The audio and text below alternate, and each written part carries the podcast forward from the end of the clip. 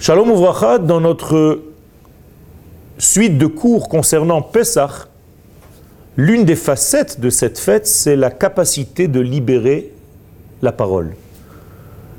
Effectivement, le récit de la Torah nous raconte que lorsque Dieu apparaît à Moshe Rabbeinu pour lui dire va faire sortir mes enfants d'Israël, d'Égypte, eh bien, Moshe répond à Kadosh Baruch je n'ai pas le verbe nécessaire pour faire ce travail.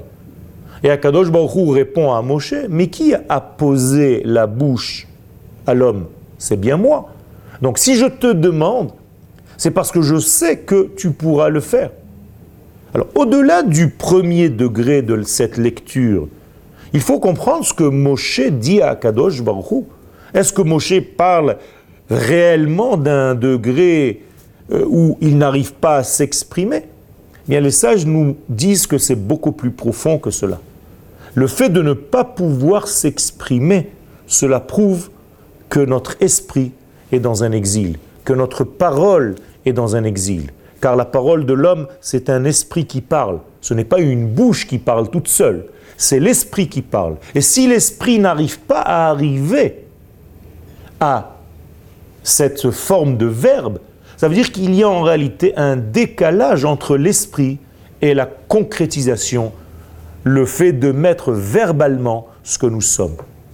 Ce qu'on appelle d'ailleurs dans un langage codifié la maladie, c'est-à-dire l'incapacité de dire. Ça, c'est la maladie. Eh bien, sortir d'Égypte, c'est retrouver la parole. Retrouver la parole, c'est retrouver la capacité d'être ce que je suis, c'est-à-dire fidèle à mon esprit premier, et le verbe coule de source. Pour ça que à la sortie d'Égypte, nous récitons la Haggadah, qui veut dire tout simplement la force de dire, la force de la parole, la force de diriger, la force de donner un sens à notre vie.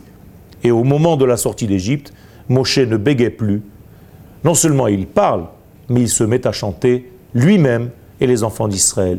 Az Yashir Moshe libérons nous aussi notre verbe, commençant à comprendre que l'esprit doit finir avant tout par un verbe qui lui-même va aboutir à une action. Todarabah.